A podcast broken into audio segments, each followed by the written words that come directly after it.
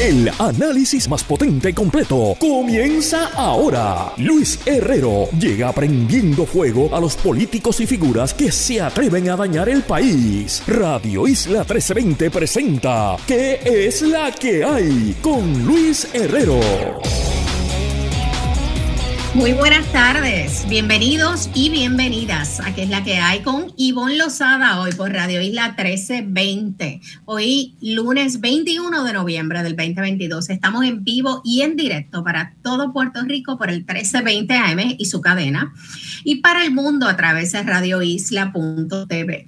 Nuestra aplicación para teléfonos Radio Isla Móvil y en facebook.com por Radio Isla TV. Yo soy Ivonne Lozada y como saben, estuve toda la semana pasada reemplazando al compañero Luis Herrero, que debería estar de regreso en la isla mañana. De todas maneras, me pueden seguir en Facebook, en Twitter, en Instagram como Ivonne Lozada y también en mi página web eh, dialogosocialpr.org. Eh, ahora pueden escuchar, recuerden, este programa en formato podcast. Lo buscan como qué es la que hay en su aplicación de podcast favorita. Gente, antes de empezar, si ustedes pensaban que el COVID se había ido, el Departamento de Salud reportó hoy, lunes 21 de noviembre, 952 nuevos casos positivos entre confirmados y probables de contagio con la enfermedad de COVID-19 y eso fue entre el 4 y el 18 de noviembre, estas dos semanas pasadas. Y todavía falta esta semana de inicio de temporada navideña y de Thanksgiving.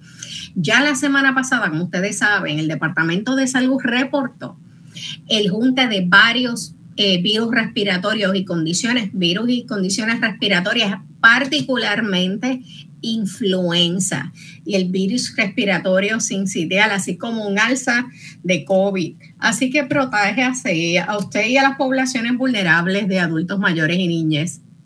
Importante.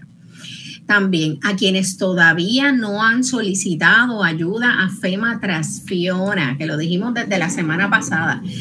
FEMA recordó la semana pasada y hoy lo vuelvo a decir que hoy es el último día para solicitar la asistencia por daños o pérdidas en sus propiedades a causa del huracán Fioma.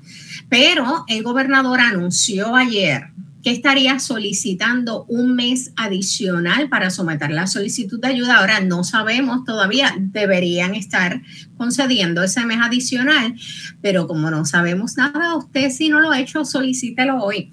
Las personas que entiendan que fueron afectadas por el fenómeno natural pueden solicitar la ayuda a través de la página de disasterassistance.gov slash es si es en español. Eh, también puede llamar a la línea de ayuda de FEMA, que es el 1-800-621-3362. De igual forma, ciudadanos de los 78 municipios que se vieron, afectados por Fiona también tendrán hasta el 30 de noviembre. Esto es otra cosa, no es lo de FEMA. Tendrán hasta el 30 de noviembre para solicitar la asistencia de desempleo por desastre. Así lo informó el Departamento del Trabajo, eh, quien detalló que estas reclamaciones se podrán realizar de forma retroactiva desde la fecha del desastre. Quienes no lo hayan hecho, por favor, podrán solicitar el seguro por desempleo regular a través de la página web de trabajo.pr.gov. Pero bueno, ¿qué traemos hoy en la tarde? Antes de pasar a hablar de las noticias locales y de los Estados Unidos, vamos a actualizar un poco brevemente la situación de la guerra entre Rusia y Ucrania porque podría escalar a un desastre nuclear mayor. Putin que sabemos que está esperando que llegue el frío de invierno eh, para debilitar a los ucranianos, pues como estrategia lo que ha hecho es enfocarse en destruir las, eh, la infraestructura energética de Ucrania. Eh, cosa de que pasen un terrible invierno y pudieran estar en una situación pues mucho más débil. Así que como parte de esa ofensiva rusa contra la red de energía y la infraestructura ucraniana, y ustedes creen que eso no tiene que ver con nosotros, pero escuchen, potentes explosiones de artillería estremecieron este fin de semana la región ucraniana de Zaporilla donde está la nucleoeléctrica, la central nuclear más grande de Europa y la tercera más grande de todo el mundo. Esto lo informó el Organismo Internacional de Energía Atómica de las Naciones Unidas, quienes eh, pidieron medidas urgentes para ayudar a prevenir un desastre nuclear en estas instalaciones que están en Ucrania, pero es parte del territorio ocupado por los rusos. Y a partir de eso, pues Ucrania está tratando de recuperar su territorio eh, y recuperar la central eh, nuclear que tan importante es para, para Ucrania. Y pues ciertamente en ese tratar de recuperar, pues tienen, se están peleando ambos.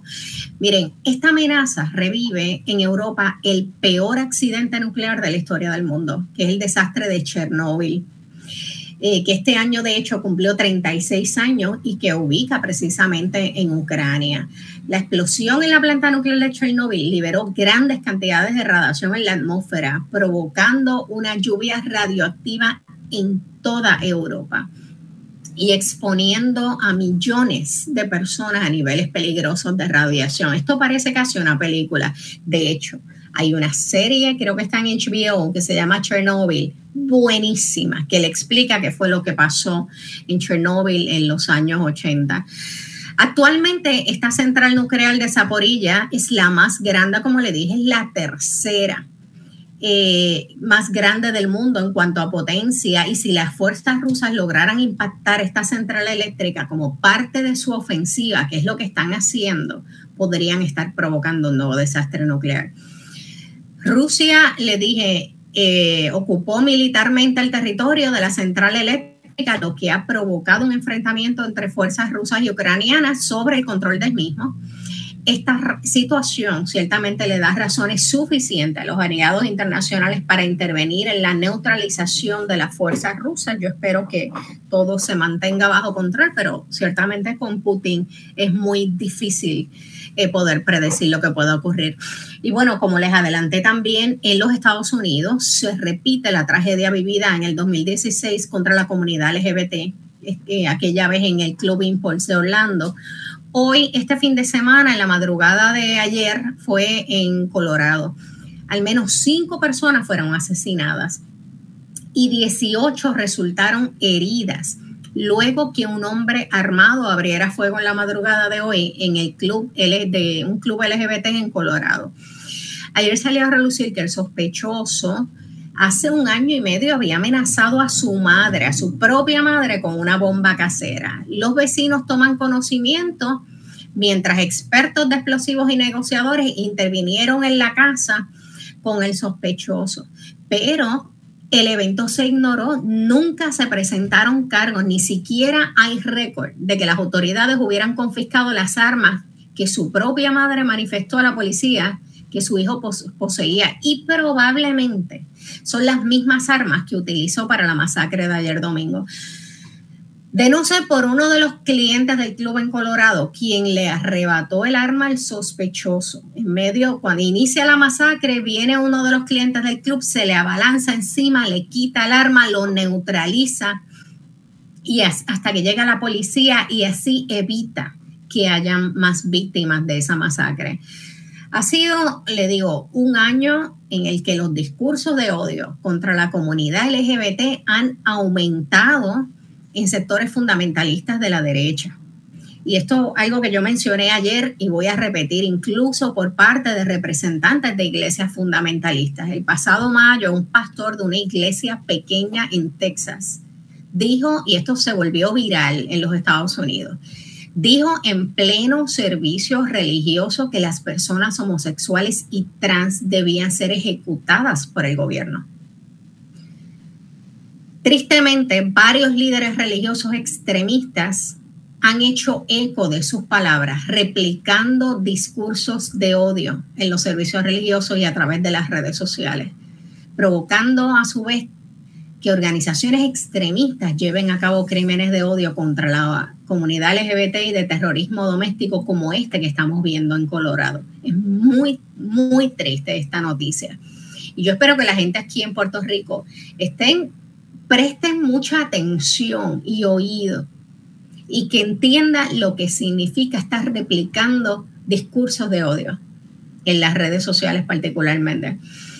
Pero bueno, del lado de acá y terrible que sea en esta semana que comienzan los 16 días de activismo contra la violencia de género declaran culpable a hombre de 46 años por agredir sexualmente a su hijastra de 14 años. Pero este no es el único caso de esta naturaleza. En el de Mayagüez se, se encontró culpable por agresión sexual agravada y maltrato a Juan Vélez Rivera de 46 años en contra de su hijastra de 14 en hechos ocurridos en el 2018. La jueza determinó que Vélez Rivera violó el artículo 130 del Código Penal de Puerto Rico por agredir sexualmente, escuchen, a una persona no tan solo menor, menor de edad, enferma o incapacitada mentalmente. Asimismo, lo declaró culpable por violar el artículo 59 de maltratos de la ley 246 para la seguridad, bienestar y protección de menores. El hombre fue ingresado a una institución carcelaria y la vista de sentencia se verá el 27 de enero del 2023. Pero mientras eso ocurre en Mayagüez, el viernes también un tribunal de Caguas encontró causa para acusar a Carlos Alberto Soto Rivera por los cargos de agresión sexual también contra su hijastra, una menor de 13 años con autismo la niña tenía ya 32 semanas de embarazo cuando en julio una fuente médica radicó la querella de maltrato infantil que inició la pesquisa criminal de las autoridades, así como la investigación del Departamento de la Familia. Ay, Dios mío, no sé ni qué decirle. De verdad. Vamos a ver qué ocurre con esto y por lo pronto vamos a estar pendientes. Esta semana, el jueves, inician los 16 días de activismo contra la violencia de género. Y voy a dejar el tema ahí porque de verdad es que me abruma, me abruma. Hablando de cosas positivas, Puerto Rico se destaca en competencia de robótica. Estos tres equipos de estudiantes puertorriqueños entre los 8 y 19 años se midieron contra los países más avanzados en tecnología y pusieron en alto el nombre de la Isla del Encanto en las Olimpiadas Mundiales de Robótica que se llevaron a cabo en el estadio Borussia Dortmund en Alemania. De un total de 365 equipos que participaron en estas Olimpiadas Mundiales de Robótica, los boricuas lograron posicionarse entre los 75 mejores. El lema de este año de las Mundiales de Robótica fue Mi robot, mi amigo, cuyo objetivo era combinar la robótica con la inteligencia artificial para ayudar a los humanos en tareas industriales y cotidianas de manera fácil y segura. Pero bueno, vamos a hablar de otra noticia que también un poco me indigna, porque es que este país de verdad que a veces es difícil. Dios mío, qué difícil nos hace la vida. Miles de adultos mayores que se acogieron a hipotecas reverse ahora enfrentan el riesgo de perder sus hogares. Son miles los adultos mayores que aceptaron, y ustedes se acuerdan, lo famosa que se volvieron las hipotecas Rivers, pues fueron, son miles los adultos mayores que aceptaron acogerse a estas hipotecas Rivers y que ahora están sufriendo las consecuencias de perder su hogar. Muchos de ellos están solos y eso es lo que tienen. Según una investigación del Centro de Periodismo Investigativo, en Puerto Rico, tres de cada cuatro ejecuciones de hipotecas Rivers en el 2019 se debieron a, motivos técnicos, por cuestiones técnicas.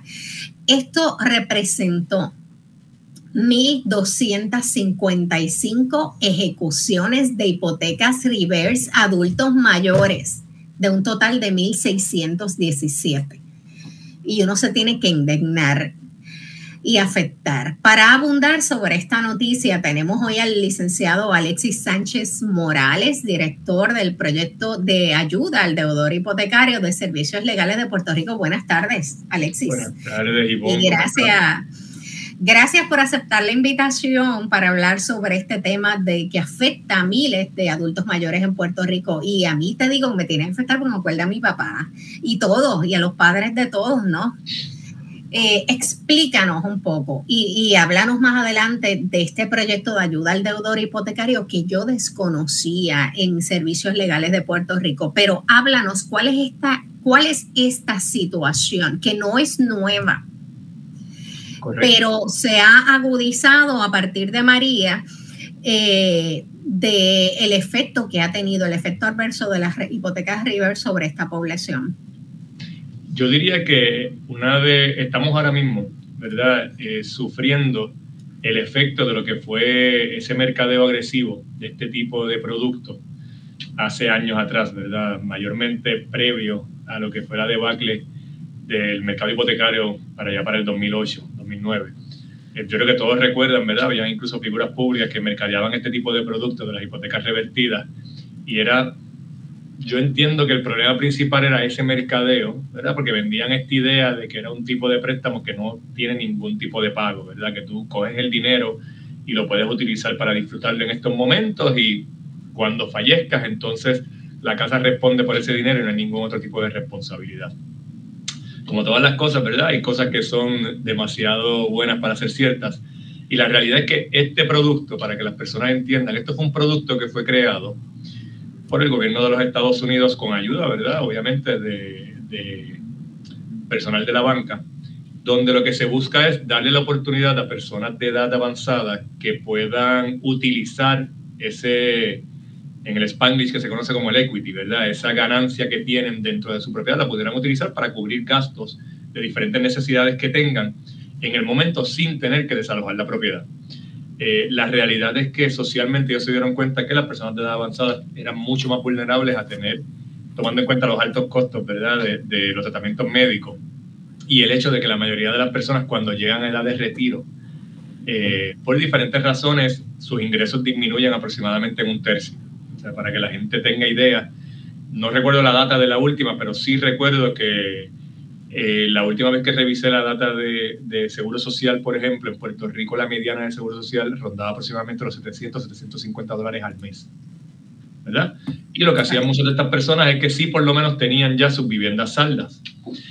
El gobierno, cuando se da cuenta que muchas de estas personas no pueden cubrir sus necesidades básicas, lo que hace es que crea un tipo de producto que le permite a esas personas utilizar ese equity que tienen en la propiedad, pero seguir viviendo la propiedad. Es como si el banco te presta el dinero ¿verdad? Ahora en vida, tú tienes que cumplir con unos requisitos y cuando tú fallezcas, tus herederos tienen que tomar la decisión de o saldar esa deuda o simple y sencillamente pues, que el banco eh, reciba la propiedad.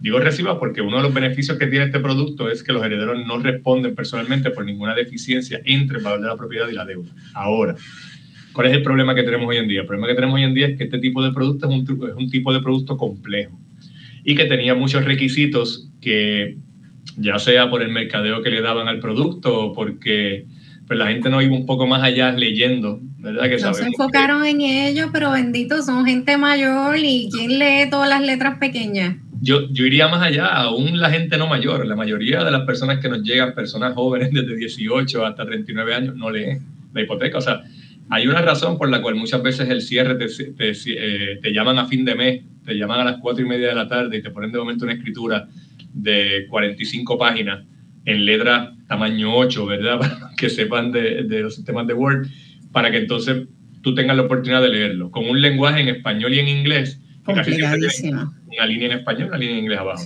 Pues la realidad es que este producto, una de las cosas principales que requiere, ¿verdad? Es que la persona primero tiene que estar viviendo la propiedad. ¿verdad? A veces las personas dicen, ah, pero yo me quiero que me, nos pasa a nosotros. De momento llega una persona y dice, mira, pasó María en María yo no tenía agua, no tenía luz, me fui con mis hijos. Pues la realidad es que si usted desaloja esa propiedad por un periodo prolongado de tiempo, usted se considera un incumplimiento. Y, creo que eran tres meses. Pero imagínate si yo estuve como nueve meses sin luz. hay, uno puede dentro del producto pedir permiso, por ejemplo, si hay por diferentes eh, circunstancias pedir permiso, pero tienes que mantenerte informado y ese es el otro problema que llegamos, ¿a quién le pides permiso? Porque la mayoría de las personas en Puerto Rico que hicieron estos préstamos lo hicieron, ¿verdad? Con un banco que ellos conocían y de momento ese banco al otro día vendió el préstamo a otra, a una compañía de Estados Unidos. Eh, pues tiene que vivir la propiedad, ¿verdad? Eh, tengo que recalcar en esa parte de vivir la propiedad. Se exige que viva la propiedad, pero lo que, se lo que se ha creado como la costumbre en muchas de estas compañías es que exigen lo que llaman un certificado de ocupación. Legalmente eso no es una exigencia específica, ¿verdad? Pero de la manera en la que estas, obviamente, compañías se aseguran de que eso esté pasando es que le exigen a la persona que todos los años envíe un certificado de ocupación, implica que el deudor tiene que entrar a su página, bajar ¿verdad? el informe y después de bajar el informe enviarlo allá. Cosa de que por redes sociales o a través de eh, plataformas electrónicas es bien difícil hacerlo. Por eso, Pero ¿qué posibilidades hay dentro de todos los requisitos que habían que no se leyeron? ¿Qué, qué remedios, qué posibilidades tienen estas personas ahora de poder eh, salvar su propiedad y no perderla? La realidad es que primero tienen que atender toda comunicación que reciban. ¿verdad? Aún si no la entienden, pueden buscar y, y nosotros, por ejemplo, estamos en servicios legales a través de este proyecto para poder ayudarlos y explicarles, pero tienen que bregar con toda comunicación porque la forma en la que esas compañías se comunican con ustedes es a través de cartas. Si usted ignora la carta, ellos lo toman como un incumplimiento de su parte. Y la mayoría de los casos que nos llegan, por ejemplo, esas personas han recibido una o dos cartas, pero las reciben en inglés, no las entienden. Y muchas de estas cosas, tanto el pago de seguro, que es un requisito, como el pago de eh, taxes de propiedad, ¿verdad? Como la ocupación, son cosas que se pueden solucionar y uno puede volver a el día. Muy importante para la audiencia que nos está escuchando y pudieran, estando, pudieran estar siendo afectadas ahora mismo por una ejecución de hipotecas Rivers eh, en, dos, en minuto y medio, ¿dónde los contactan? ¿Dónde pueden buscar ayuda? Eh, ¿Dónde llaman? Servicios Legales de Puerto Rico, ¿verdad? El cuadro es el 787-728-8686 o el 787-728-5070. Llaman, rápido que lo llamen, esto no es una computadora, lo va a contestar una persona y esa persona le va a dirigir ¿verdad? La pregunta que usted tenga y usted va a, recibir luego de la cualificación una orientación de un abogado y de ahí entonces entra el paso de la representación legal. Si no, y tiene la capacidad de entrar a, la, usar la computadora, servicioslegales.org, servicioslegales.org y ahí puede hasta solicitar los servicios de manera electrónica. Ok, pero la mayoría de, los, de las personas, quizás adultos mayores, no digo, muchos de ellos tienen Facebook sin duda. Pero de ahí a poderse manejar, eh, pues un poquito complicado. Si tú me puedes repetir el número, si tienen oficinas físicas donde puedan llegar, también, por favor. En, servicios legales tenemos oficinas a lo largo de todo Puerto Rico, ¿verdad? Creo que eh, ahora mismo creo que tenemos aproximadamente 15 oficinas a través de todo Puerto Rico, ¿verdad? Pero la manera más rápida es, por teléfono, ¿verdad? ¿Por qué? Porque como tenemos todavía ciertos protocolos con lo del COVID, Okay. Usted pregunta en el pueblo que usted, que usted tiene, si no va a la alcaldía y puede preguntar dónde está la oficina. Lo más fácil es llamar y, pedir y buscar la ubicación. Pero lo más fácil es llamar y si en la llamada se entiende que usted necesita asistencia directa, le van a referir el centro más cercano. Y es el Repíteme. Ajá, exacto. 787-728-5070. 787-728-5070. Y ahí siempre que llame, ¿verdad? Tenemos unas personas que lo único que hacen es recibir la llamada para poder eh, dirigir ¿verdad? la solicitud que usted tiene. Y es todo, obviamente estamos hablando en este caso de ejecuciones de hipoteca, pero nosotros trabajamos todo lo que tiene que ver con materia civil, ¿verdad? Cobro de dinero, herencias, casos de tutela, que nos pasa con frecuencia. Estos casos de, de ejecución revertido, muchas veces el problema es que no se tomó las medidas a lo mejor de conseguir un tutelado o un poder de esa persona antes de que perdiera ¿verdad? la memoria o se hubiese afectado su capacidad mental. Y eso hace que sea más complicado al final. Bueno, licenciado Sánchez, gracias por la orientación y la ayuda. Yo espero que les sea de ayuda a muchos de los de la audiencia que nos están escuchando y que pudieran tener una situación similar o una de las que ya mencionó el licenciado Sánchez. Eh, gracias por compartir la información. Cuando nos vamos a dar una pausa, cuando regresemos, como todos los lunes, nos acompaña Jorge Dávila para conversar sobre las controversias del día en el Departamento de Justicia en su descarga política. Así que no se vayan. Esto es ¿Qué es la que hay? por Radio Isla 1320. Regresamos luego de la pausa. ¿Qué es la que hay? Descarga política. Descarga política con Jorge Dávila. Regresamos a ¿Qué es la que hay? Se nos une Jorge Dávila con su descarga política. Buen lunes, Jorge. Saludos, saludos Ivonne, un placer compartir contigo micrófono otra vez. Bueno, ¿y ese fin de semana prenavideño? Bueno, pues ya tú sabes, empezando los preparativos, haciendo la limpieza que de rutina uno hace previo a que empiece la fiesta. Buscando el espacio para el arbolito. Comprando el arbolito, así que estuvimos, estuvimos esos menesteres durante el fin de semana. Yo tengo un mini, mini arbolito. Yo lo que hice fue que aproveché y fui a un par de eventos. Eh, Oye, están caros. a partir de este fin de semana pasado, sí. Aquí están caros. No, el mío es chiquitito, olvídalo. Y, y, no es, y es de felpa, que no es ni de, ni de verdad. A mí me da pena con los árboles de Navidad. Pero mira, sabes que este fin de semana iniciaron una cantidad de, de eventos de inicio de temporada navideña, así que yo aproveché y me fui para el primer festival de la paz de la coordinadora Paz para la Mujer y, también me di la vuelta por el por la calle Loíza en el Culinary Fest pero había muchos, muchos eventos. Me preocupa que la gente un poco ha bajado la guardia con el COVID y se comienzan a reportar nuevamente alzas, no tan solo del COVID, de influenza y otros virus respiratorios, que parece que la gente ahora están apareciendo con varios virus a la vez. Sí, la influenza, a, mi hijo lo, lo, cogió a él y a, todo, a toda su familia. Tres niños, su esposa, todos lo cogieron. Así que cuidado por ahí que está, está dando. Sí, hay que tener mucho ah. cuidado y con las poblaciones, particularmente con las poblaciones vulnerables de niños y, adultos mayores. Pero mira, pasando por encimita, no sé si viste que la semana pasada habíamos comer con, conversado sobre el relanzamiento de Trump a la presidencia de los Estados Unidos.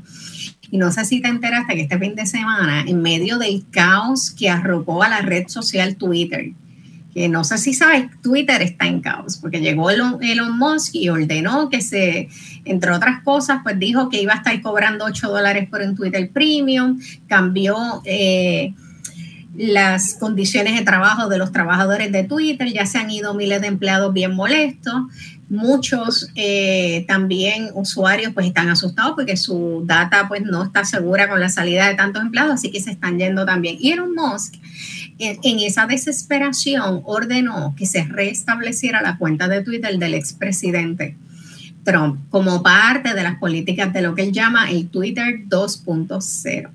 Lo más curioso, que esto es lo único que te voy a comentar, es que Trump le contestó con un gracias, pero no gracias, alegando que Elon Musk lo está utilizando para detener o por lo menos para apaciguar el éxodo de usuarios a otras redes sociales luego de despedir a miles de empleados. Eh, pero me está curiosísimo, ¿no? Me está entre cómico, pero es algo serio. Yo tengo una cuenta de Twitter y yo no sé si mis datos están seguros ahí. Bueno, pues eh, te digo, el apellido de Trump, tú sabes, él cobra por cada vez que usa el apellido, él cobra. no, yo lo vi y tan pronto, aunque Trump dijo que no iba a usar su cuenta, la cantidad de gente que ha vuelto a seguir, estaban aumentando los seguidores de esa cuenta de Trump. Yo me salí y después que me salí empecé a chequearla, a ver cómo se estaba comportando y aumentó considerablemente, bien rápido. Pero bueno, del lado de acá del charco. En el día de hoy, el Departamento de Justicia eh, nos recomendó no recomienda, anunció que no iba a recomendar un FEI contra Miguel Romero, Juan Oscar Morales, Georgie Navarro y otros miembros del PNP luego de haber sido señalados por aparente vínculo con la empresa JR Asphalt para echar asfalto, como tú recuerdas, en las vías públicas de San Juan. Así que el secretario de Justicia manifestó mediante un comunicado de prensa que la prueba recopilada no establece ni corrobora las alegaciones de que el asfalto en, efecto fue utilizado en el bacheo de las vías de San Juan fuese pagado con fondos públicos, como tampoco que los eh, querellados hayan recibido ni aceptado una propuesta de soborno ni parte de alguno de los socios o empleados de JR Asper. ¿Qué te parece?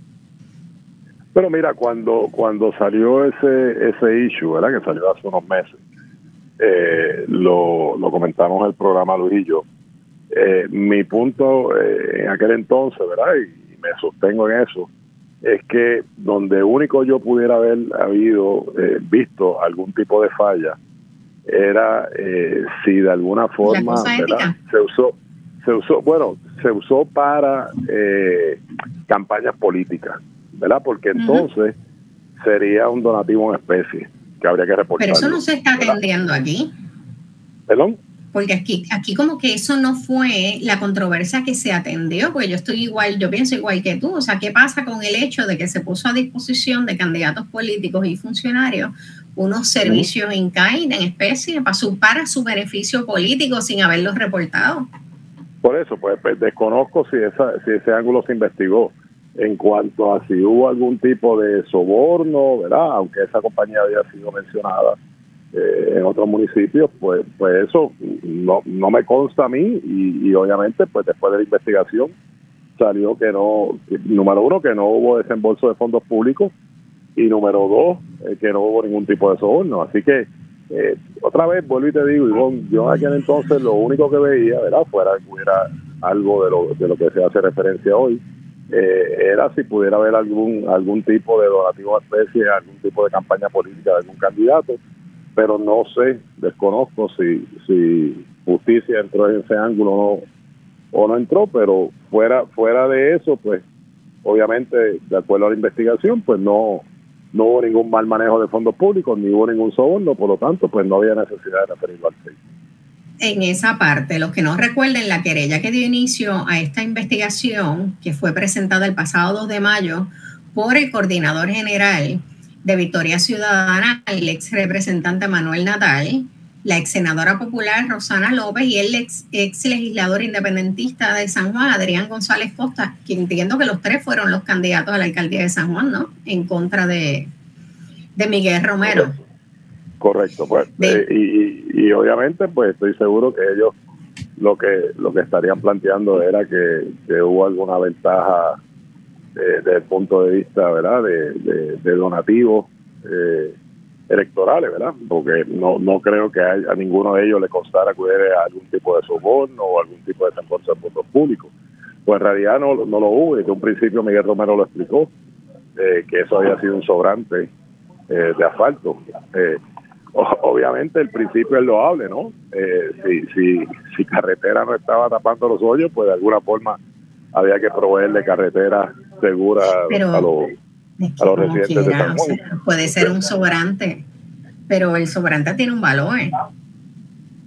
Bueno, y ellos, además que ellos reclamaron la obra como suya, pues yo recuerdo fotos y no recuerdo de quién, que en el que uno de, los eh, políticos envueltos, candidatos, reclamaron la obra como suya al poner e instalar letreros alusivos a sus oficinas legislativas en plena campaña electoral. Y que lo menos que podría hacer el Departamento de Justicia es referir el asunto a posibles violaciones a la ley de ética y determinar si en efecto le regalaron o no el asfalto y si hubo un donativo en CAIN, como estábamos diciendo ahorita. Porque independientemente de si es asfalto dinero, el beneficio se dio. Sí, por eso te digo, yo eh, en la parte de ética, y en eso pues tenemos una pequeña diferencia tú y yo, en la parte de ética, otra vez, si es un, un, eh, sobrante, ¿verdad?, de, de, algún eh, que quiera utilizarlo para beneficio de, sea San Juan o sea cualquier otro municipio, pues yo no veo nada de malo. La pregunta es si tú le sacas alguna ventaja como candidato a ese a ese eh, eh, donativo y tendrías que reportarlo. Oye, si lo reportas, pues no, no ha pasado nada. La pregunta es si se reportó, En lo de la veda electoral, en la época electoral, porque si es antes uno dice, bueno, pues, pero... bueno, no, pero, eh, pero si hay un donativo en especie, acuérdate que los candidatos tienen que rendir informes antes y después de la veda electoral. O sea, si hay algún donativo, pues tú lo reportas y, y no hay nada incorrecto siempre y cuando lo reportes. Eh, pero otra vez desconozco si, si eso fue parte de la investigación o no. Bueno, de hecho, eh, vamos a ver qué ocurre con este y si hay, y, o se acabó aquí o hay un segundo acto con relación a que pueda o no ser, pues en efectivo se pueda considerar como un donativo. y, de hecho, la, la, pregunta es si esa querella eh, se le sometió al control electoral o no porque el que atiende los asuntos electorales típicamente es el Contralor Electoral. Así que, sepamos, no hemos escuchado nada del Contralor Electoral. Bueno, es que si no le someten una querella, pues entonces no actúa. Por eso es que te digo, si, si la querella fue al Departamento de Justicia y a lo mejor en la querella no estaba el ángulo de la, del posible donativo de especie, pues pues entonces pues no lo investigó justicia y si no hubo una querella al contrato electoral, él, él, no actúa. De hecho, hoy, con relación a otro caso, hoy recién vi que eh, hoy también confirmaron que el juicio contra Ángel Pérez eh, será el 13 de marzo del 2023. Este tema no lo teníamos en agenda, pero eh, volvemos a caer en los mismos temas de corrupción. O sea, ¿cuántos, cuántos juicios vamos a tener pendientes antes de las elecciones relacionados a alcaldes? Uf. Bueno, y, obviamente la, pregunta es por qué se tardan tanto estos juicios, ¿verdad? Porque obviamente tú, tú quisieras que esté apartado de los procesos electorales, ¿verdad? Para que no se vea como, como una como una mala intención de hacerle daño a algún partido en particular, ¿no? Eh, como parte de una estrategia política, sí. Sí, pero nada, el, el, tema de corrupción ha sido un tema la que hemos discutido la sociedad. Es un tema que arropa a todo Puerto Rico, eh, no solamente en el servicio público, en lo privado. Eh, no ocurre solamente en Puerto Rico, ocurre a nivel mundial. Te comenté el otro día que vi la serie de Netflix y, y, y lo que ocurría en la FIFA, el organismo que regula los eventos del soccer a través del mundo y escoge las copas del mundo y dónde se van a celebrar. Y, la realidad es que la corrupción es un, es un mal que arropa, eh, nos arropa globalmente y, pues tenemos que ir a las raíces, volver a, los valores y principios, el, fortalecimiento de, la familia, ¿verdad? Como ente eh, que, en primera mano, ¿verdad? Le corresponde a los padres enseñarle valores y principios a los hijos eh, así que es, algo que requiere, ¿verdad? Que, todo el mundo ponga un granito. No, no, no. me preocupa lo que yo te mencionaba la pasada semana, que se ha vuelto, se ha normalizado la corrupción.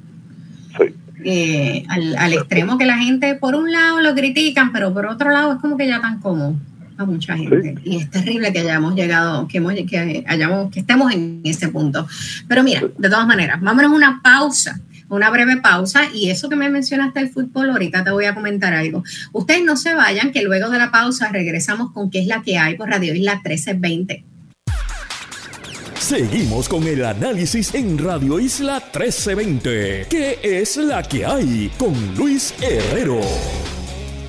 Y regresamos a qué es la que hay. Yo soy Ivonne Lozada me acompaña Jorge Dávila con su descarga política. Jorge, me mencionaste ahorita lo de la serie de la FIFA de la corrupción de, en la FIFA. Y, te iba a hacer un paréntesis con relación a Qatar 2022. Eh, y las controversias en las que se ha visto envuelto, desde cerveza, que no, desde la controversia de que no iban a servir alcohol a los, a los fanáticos que iban a estar asistiendo en vivo en, en la Mundial, hasta violación de derechos humanos. Muchos han catalogado a Qatar 2022 como el peor anfitrión de Copa Mundial en términos de violaciones de derechos contra las mujeres, la comunidad LGBT y los trabajadores inmigrantes. De hecho, creo que Italia fue la primera, que, está en el primer lugar de ser la peor sede, cuando en el 1934, bajo la Italia fascista, y la segunda fue bajo la dictadura militar de Argentina en el 78. Eso es normal, que haya tanta controversia alrededor de una mundial de fútbol.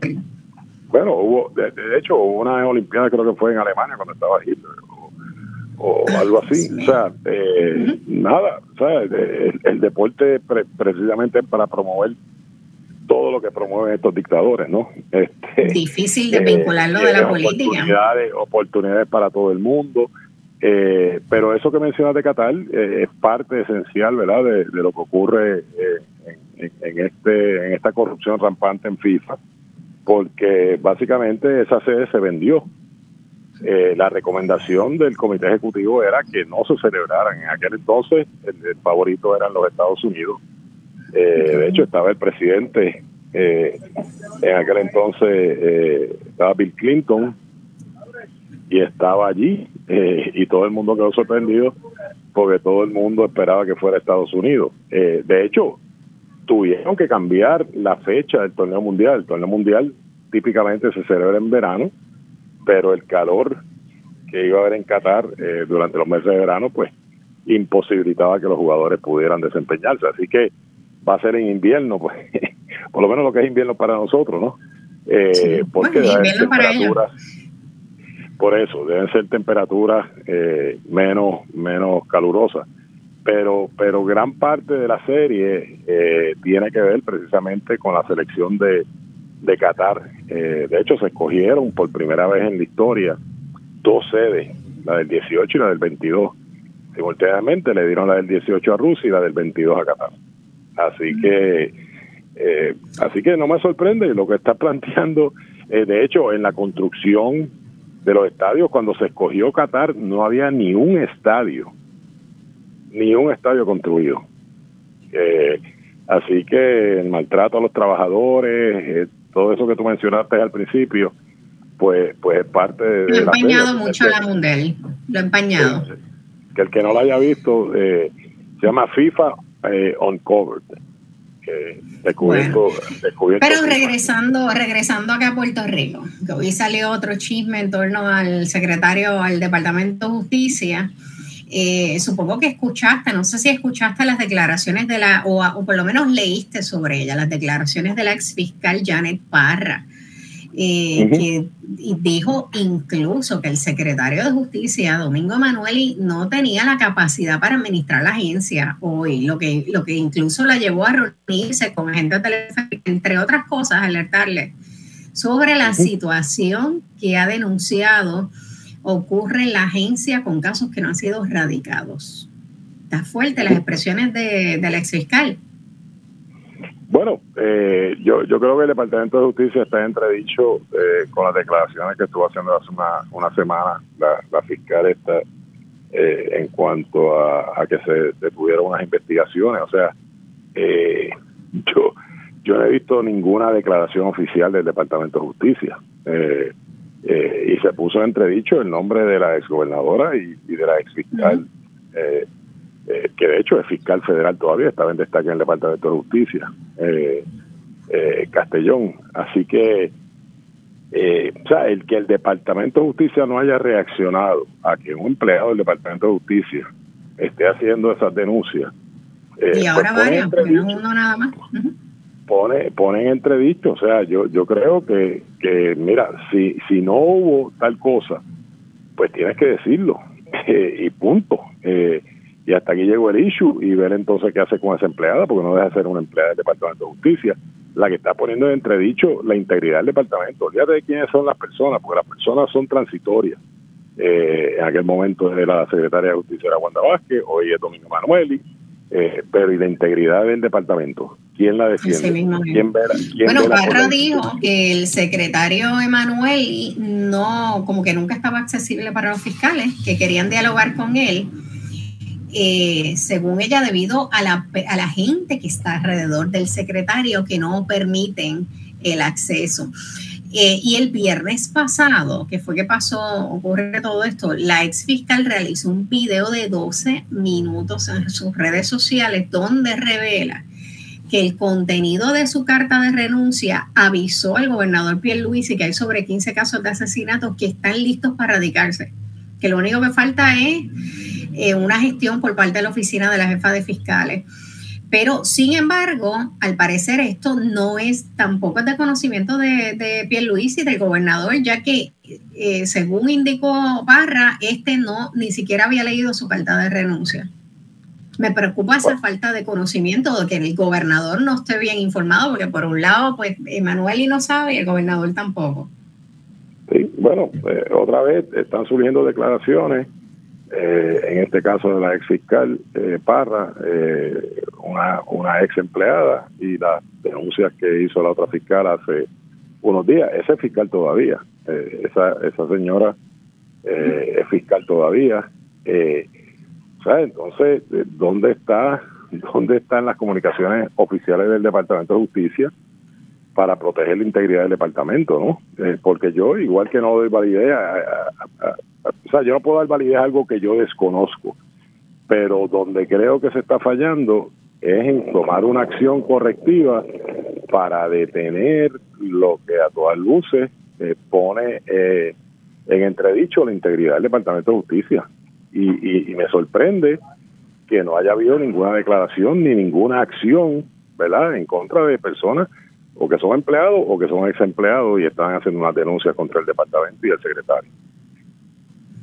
Me preocupa este problema de comunicación que hay en la administración y no solo con eso, de hecho hoy muy por encimita, luego de que Pierluisi la semana pasada había anunciado que el cuerpo de ingenieros de IFEMA, pues, pero particularmente el, el cuerpo de ingenieros contaba con siete generadores portátiles de energía para comenzar a producir generación de energía temporera, que eran unas barcazas de generación marítima. Eh, y eso lo dijo teniendo al lado de él a la coordinadora federal de FEMA, Nancy Casper. Pues hoy, hoy FEMA y el cuerpo de ingenieros lo corrigieron y le dijeron que no, que eh, ellos, el cuerpo de ingenieros dijo que, no, que ellos no tenían barcazas generatrices. Así que tuvieron que aclarar y decir, no, eso fue una propuesta que ciertamente bajó del equipo de equipo federal que han montado para ayudar a la estabilización energética de Puerto Rico. Y un poco como que dijeron, no, bueno, pues esa es la propuesta, pero tendríamos que alquilarlo. Cosa que uno puede decir, pues mira, es una tontería, pero me preocupa que le llegue la, que le siga llegando la información incorrecta al gobernador o que no le llegue, punto. Y lo mantengan un poco ajeno de que, cuál es la realidad que está ocurriendo, no tan solo en el Departamento de Justicia, aquí también con el asunto de la energía. Sí, bueno, otra vez vamos al tema de la comunicación, o sea, tiene que haber comunicación entre los jefes de agencia eh, y la oficina del gobernador, tiene que haber comunicación entre las agencias estatales y federales, ¿verdad? Que están dando la mano en la reconstrucción de Puerto Rico. Hay, hay una realidad, hay una realidad. Para Puerto Rico enderezar eh, su maltrecho, su maltrecha eh, infraestructura eléctrica, hace falta dinero federal. De eso se trató la vista del Congreso a la que fue el gobernador Luisi la semana pasada. Eh, o sea, la autoridad está quebrada, no hay dinero para la reconstrucción, hay 10 mil millones asignados, hay que ver cuánto es lo que hace falta. Así que cualquier ayuda eh, o cualquier gestión que nosotros vayamos a hacer para mejorar la infraestructura va a requerir dinero federal. bueno, ya nos pusieron la musiquita por ahí. Se nos acabó el tiempo hace rato. Mira, gracias por acompañarme en esta tarde. Como no, siempre un placer. Ah. Bueno, el jueves me imagino que estamos libres, así que eh, exacto. Y regresa Luis Herrero a la audiencia. Hasta aquí llegó el programa. Gracias por sintonizar y permitirme estar con ustedes toda esta semana hasta el día de hoy. Recuerden sintonizar mañana en qué es la que hay nuevamente por Radio Isla con Luis Herrero, quien debe estar de vuelta. Así que tengan un excelente lunes.